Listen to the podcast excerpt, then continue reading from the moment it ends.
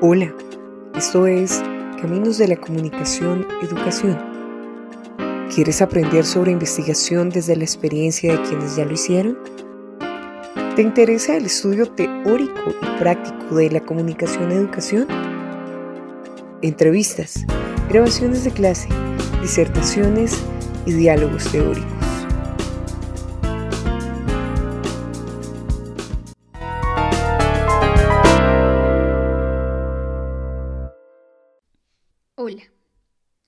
En la entrevista de hoy nos acompañan Catherine Vargas y Jenny Peñuela, licenciadas en Humanidades y Lengua Castellana de la Universidad Distrital Francisco José de Caldas y egresadas de la Maestría en Comunicación y Educación de esta misma universidad. Ellas vienen a contarnos sobre su tesis, Formas de participación de Mateo, TOLSC, el youtuber inclusivo en el ecosistema comunicativo actual. Hola Catherine y Jenny, bienvenidas. Muchas gracias por aceptar esta invitación. Muchas gracias por tenernos presente, pues, eh, para esta entrevista, para tu trabajo. Bueno, buenas tardes. Muchísimas gracias por tener en cuenta nuestra tesis y por, tener en, por tenernos en cuenta a nosotras. Bien, como primera pregunta, quisiéramos saber cómo llegaron a este tema. ¿Cómo llegaron al interés por explorar, indagar, comprender el mundo de un youtuber inclusivo? Cuéntenos cómo fue ese proceso con Mateo. Te respondiendo esta primera pregunta acerca de por qué escogimos este tema inclusivo y por qué quisimos destacar a un youtuber inclusivo. Bueno, desde el, desde el primer momento ya era claro que queríamos hacer una tesis inclusiva y mm, también queríamos trabajar con niños sordos. Esas dos, esos dos em, temas estaban ya claros desde el principio, pero pues tengo que decir que la primera propuesta no fue tan, tan buena ni gustó mucho a los docentes que teníamos en el seminario ni a nuestra asesora porque ya era una propuesta que, que se iba más por el lado de propuesta de aula, no, no investigativa como lo pide la, la tesis, que era una eh, netamente de investigación, sino ya una propuesta mm, de aula pues no, no gustó mucho lo que nos hizo cambiar eh, el foco ya de, o el, el objeto de estudio.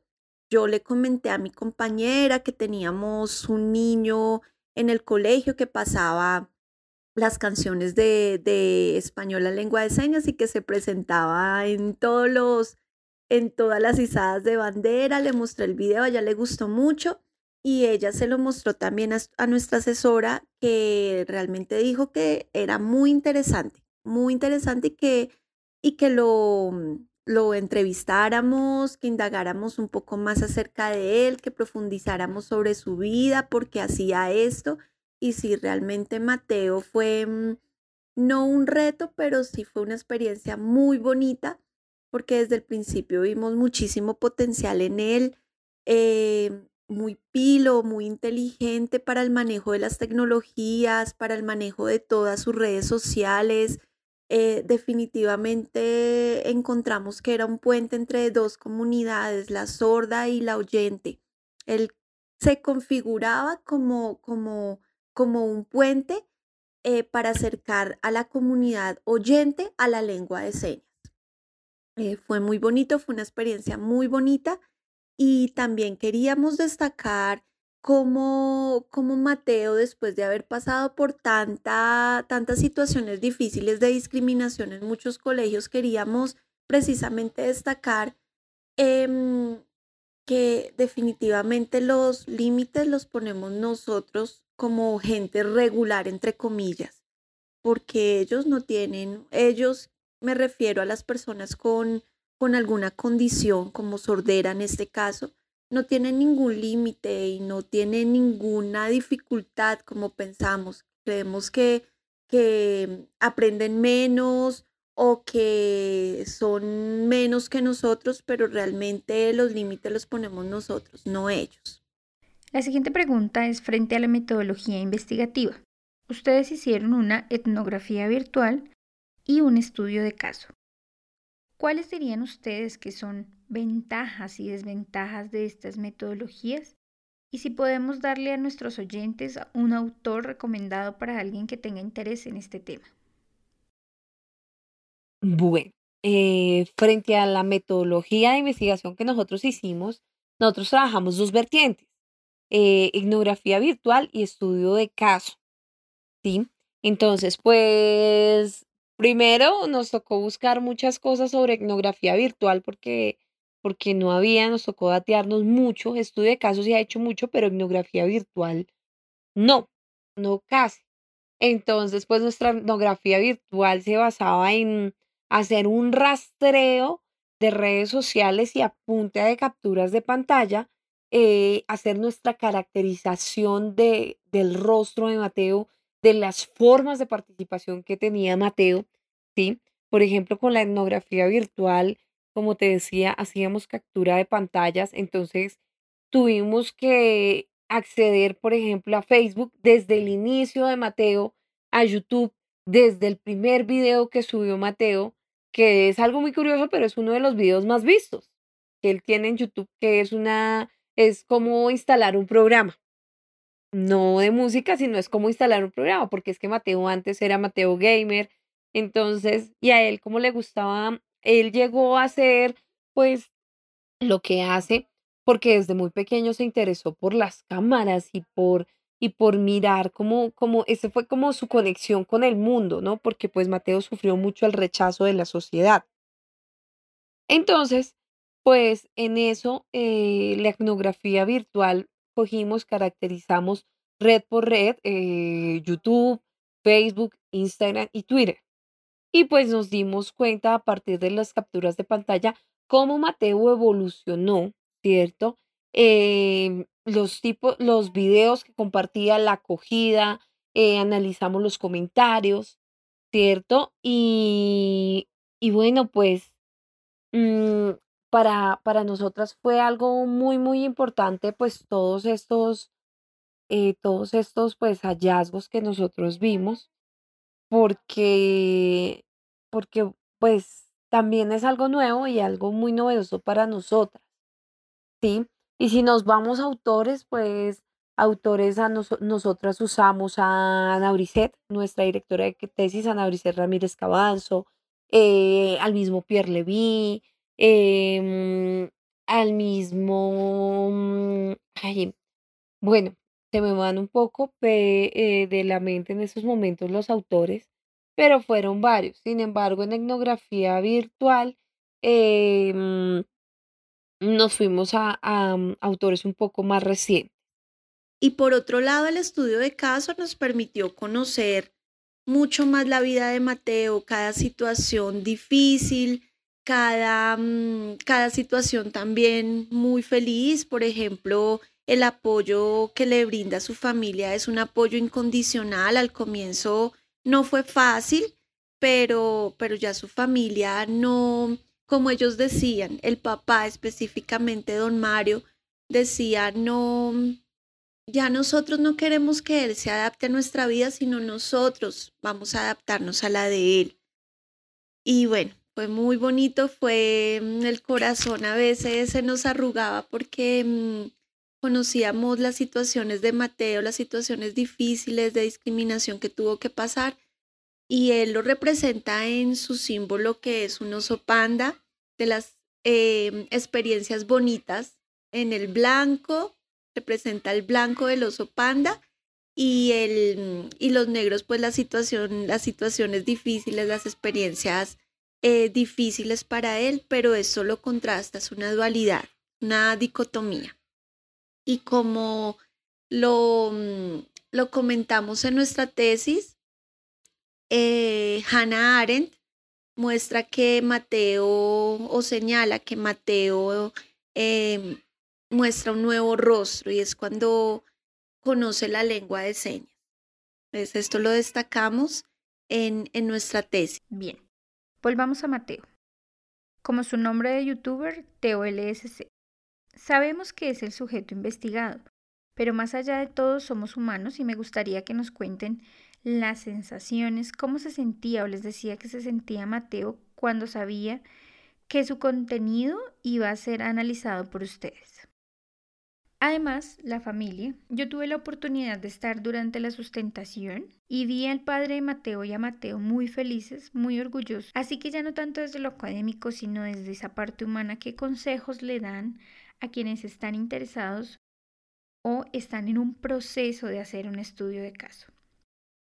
Y si ya frente a la tercera pregunta, no, el apoyo de la familia ha sido un apoyo incondicional, como, como lo dije. Em, al principio fue muy, muy difícil para los papás mm, entender, pasar ese duelo de saber que tienen un niño con una condición que, que va a ser difícil que la sociedad lo acepte, ni siquiera ellos, sino la misma sociedad. Sus papás lo apoyan al máximo, están muy orgullosos de Mateo, obviamente con la preocupación eh, que no lo acepten en algunos trabajos, que no pueda estudiar lo que a él le guste por falta de intérprete, bueno, con muchos, con muchos peros y con muchos límites, pero don Mario, que es el papá, es un luchador constante igual que Mateo. Y ellos siempre con una sonrisa y con una buena disposición y una buena actitud para todo. Em, yo aún me sigo hablando con don Mario, me cuenta muchas cosas, muchas trabas que le ponen a Mateo por el simple hecho de, de no contar con un intérprete, de, de, no comunicarse de la mejor, de pues oralmente, no de la mejor manera, sino oralmente. Mm, y eso que Mateo lo alcanza a hacer un poco, alcanza a, a comprender un poco el mensaje o leer los labios, pero ha sido muy difícil para él y muy frustrante estar en la casa sin poder acceder tan fácil a, a, los servicios de educación o, o, ya vincularse laboralmente. Bueno, pues eh, Mateo, como pues Jenny, Jenny tenía él en cuanto a Mateo de, de su nombre como youtuber, de Teo Crack, ahora es Teo LSC, porque pues mientras nosotros estábamos haciendo la tesis, eh, Mateo mutó, o sea, mutó o cambió, cambió su nombre de Teo Crack a Teo LSC porque pues él consideraba que eh, Teo LSC lo representaba un poco más. Entonces, pues eh, Mateo, obviamente, eh, pues muy contento, muy querido él, eh, muy dispuesto a ayudarnos, inclusive el papá, el papá es un señor maravilloso, ¿sí? Y, y él decía que, wow, que le parecía muy genial que, que se hayan interesado por lo que él hace y por brindarle un reconocimiento a esa persona sorda, a ese sujeto que muchas veces es minimizado, ¿sí? Por la sociedad y, y pues que qué bonito que eso pudiera dejarle a él e incluso él nos pidió una copia de la tesis para que él pudiera decir, oiga, mire, qué bonito, alguien se dedicó a pensar en mí, alguien se dedicó a resaltar el trabajo que estoy haciendo y, y bueno, pues chévere, ¿no? Entonces, eh, también pues frente a eso, eso pues con el Mateo y con el papá, eso nos ayuda mucho o nos guía para lo del estudio de caso. ¿Por qué? Pues porque en el estudio de caso tú vas más hacia la mm, hacia lo humano, hacia la parte humana de acercarse, de conocer al otro, de reconocerlo, de darle un rostro. Por eso también aquí tenemos a Paul Riquet, que es muy bonito. Eh, Paul Riquet, a nosotros lo trabajamos también en la tesis, porque es ese darle un rostro, ¿sí? También el concepto de la ipseidad es darle ese rostro, pues, a ese personaje que nosotros eh, le hacemos el estudio de caso. Indudablemente, pues, al hacer el estudio de caso es, es crear una relación con esa persona, la que ese mm, objeto de estudio, ¿sí? Y crear un diálogo de saberes un diálogo constructivo de, saberes que pues nos llevan a conocer y, a crear tejido social. Y pues, ¿qué podríamos decirle a la gente que está interesada en un estudio de caso? bueno, que sea como sea, es muy bonito, porque no hay nada más productivo, no hay nada más enriquecedor que construir con el otro, convivir con el otro, aprender con el otro y darle pues un, un rostro, ¿sí? O mostrar todo lo que hace ese otro. eh, ya en este caso de la universidad de, de educación, darle un rostro de, de experiencias bonitas en educación o de lo que se, de la que se, se hace con, con estas nuevas tecnologías y, mm, y pues Mateo. Entonces, pues sí, eso le diría a la gente que, mm, que es bonito, es bonito construir con, con el otro, pues a partir de la experiencia y del estudio de cómo vive, cómo piensa, cómo siente y pues las narrativas que puede hacer una persona. Muchísimas gracias y que les vaya muy bien en, en, en esta investigación, en esta indagación. Bien, estamos muy agradecidos con todo lo que nos han compartido. Es muy valioso su tiempo y la dedicación con la que se han tomado la entrevista. Así que a nuestros oyentes los invitamos a visitar a Teo Crack en su canal de YouTube y decirle que van de parte de nosotros. Hasta una próxima sesión. Síguenos en Instagram en arroba Caminos de la Edu Podcast. En Anchor nos encuentras como Caminos de la Edu Podcast. Y si quieres publicar tu contenido académico, escríbenos.